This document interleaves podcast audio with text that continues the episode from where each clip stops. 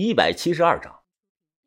你们找一个人，谁都行，赶紧去，我怕再晚就来不及了。把这件事告诉看祠堂的那位老人。啊，对了，等等。马亮叔神色慌张，他快速的递给了我一个小酒瓶，就是过去装三两的那种二锅头的那种瓶子，里头有酒，似乎还泡着什么东西。这个酒你打开闻一下。我拧开瓶子闻了闻，除了颜色太黑，就是正常的白酒味道，没什么奇怪的。不料啊，他低声的在我的耳旁啊悄悄的说道：“这瓶酒一定要贴身带着，别洒了。若是碰到觉得可疑的人，你拧开瓶子闻一闻。记住我的话，如果闻到了里头酒突然变臭了，那爬神就在你身边。去吧。”我还有别的重要事要做。马亮叔握了一下我的手，希望父亲也保佑你们。扎西德勒离开林中的木屋时啊，明月悬头。我们三个人走在山间的小路上，豆芽仔老吓唬大小姐说啊有鬼跟着，结果吓得大小姐拽着他的胳膊不敢放开。对此啊，豆芽仔一脸的暗爽。哎，疯子。哎，你不会真信了刚才那个人说的所有话吧？哎，要我说啊，当个故事听听就得了。什么他妈的爬神啊，又爬不到我们身上。咱们还是盗墓发财，那才是最重要的事儿。我数落着他，发财？我怕你是有命挣，没命花的。刚才一路回想，从沙漠养狗人对我的倒三角诅咒开始，我越来越相信这一切都是真的。倒三角的意思，养狗人死前说的很明白，就是要让我孤独终老，让我爱着的人一个一个死去。磨马针可能就是开始。脑海中浮现出马真的笑脸，我攥紧了拳头，对自己说：“不管什么爬神蛇神，我向云峰迟早会弄死你。”牙仔，你跟大小姐赶快去把山上那个墓的盗洞回填了。我去趟石榴村送信。你干完了回去跟把头打声招呼。哎，疯子，你真去啊？那你一个人可得小心点啊！我点了点头。就这样，我骑上了前天买的铃木王，连夜赶往石榴村。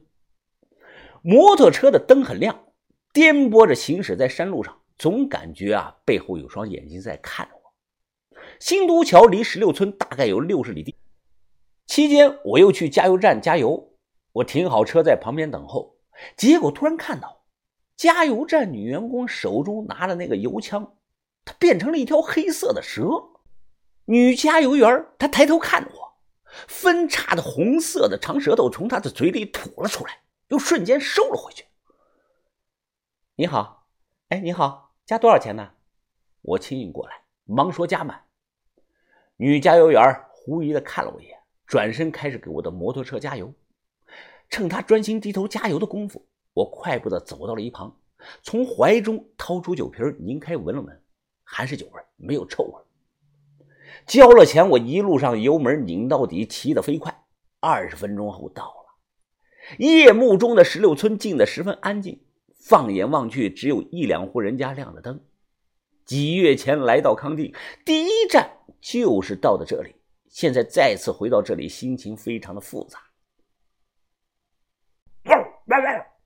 死狗，再叫砸死你！我扔了一块石头，把村里的狗吓跑了。凭借着当时在这里过赛佛节留下的记忆，我摸黑来到了石榴村老祠堂的门口。被猪猪偷走的唐卡之前啊，就供奉在这里。石榴村祠堂建的像个大梯子，楼梯是又高又陡。这种木雕楼是当地的特色。数月前在康定过篝火晚会。我记得这里四层亮着灯，应该有人住在四层。踩着楼梯上去，黑灯瞎火，估计人睡了。我伸手轻轻的拍了拍门，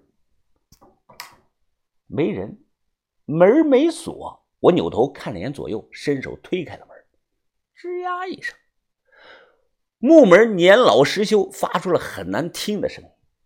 进来看到祠堂中有张巨大的实木桌。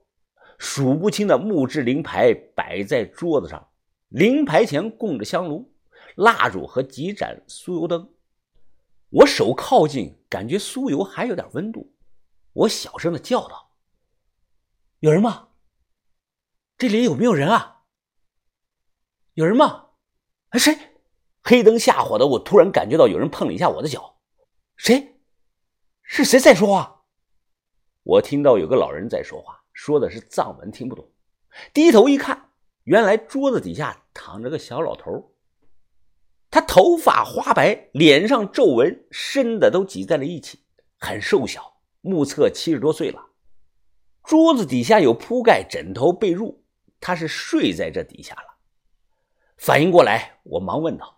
啊，大爷，看祠堂的是不是你啊？哎，别晃我的眼！这个小老头他拿着手电，直接就往我脸上照。哎，你说什么呀？我听不懂啊！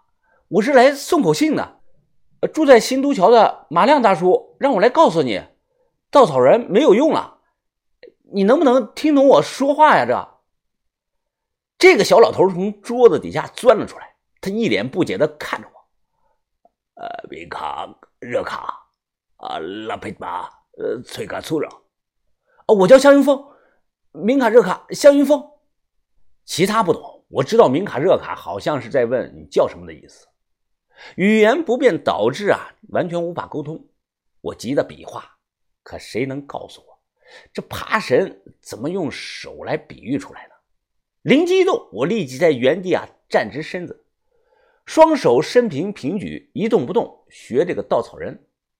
小老头看了我有半分钟，他似乎是明白了我的意思，脸色大变，他紧抓住我的胳膊，口中不停的大声嚷嚷着：“哎大爷，您慢点说，慢点说，我也听不懂啊！”这，他脸色十分慌张的松开我，去做了一连串的奇怪的举动。他先跪在众多灵牌前祈祷。随后将那几盏灯里的酥油都倒进了一个破碗中，然后啊，他手点着酥油，不断的朝门周围点，点完门后啊，又去往窗户和楼梯上点。小老头强行的把我推了出来，随后他砰的一声关上了门，上了锁。我再敲门啊，他根本不理我了。大爷，大爷，还记不记得老张旅馆？不在石榴村，但离石榴村很近。老张夫妇出事以后，那家旅馆换了新主人，还在营业。回新都桥太远了，我去那里凑合一晚。旅馆新主人根本不认识我是谁，衣服也没脱，躺在旅馆的床上。我不断的翻看着手机，我记得存过猪猪的电话号码，怎么也找不到了。那张狮头圣母拜阎罗大唐卡可能是关键的东西。我想着能联系到猪猪，让他把偷走的大唐卡还回来。不行，我补点钱给他。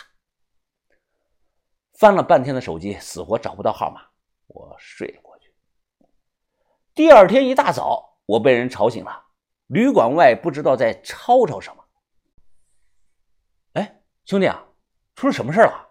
我问一个年轻人。啊，你是旅游的吧？赶紧走吧，出大事了！昨晚死人了，这。死人了，谁死了？我说了，你也不认识啊这，是我们看祠堂的老人死了，死的太吓人了，寺庙都被惊动来了人了。这啊，不说了，我妈让我赶紧回去呢。小老头昨天晚上我见了，怎么早上突然死了呢？跟着几个人火速的赶到祠堂，不少人在围观着窃窃私语。这些人看穿着都是本地人，他们脸色都很慌张。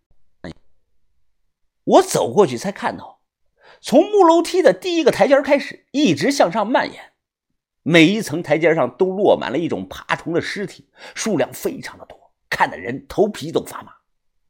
这种爬虫我们那里叫西瓜虫，不大点儿，平常一动它，它就会缩成一个圆球，所以呢叫西瓜虫。我深呼吸了一口，迈步踩上了楼梯。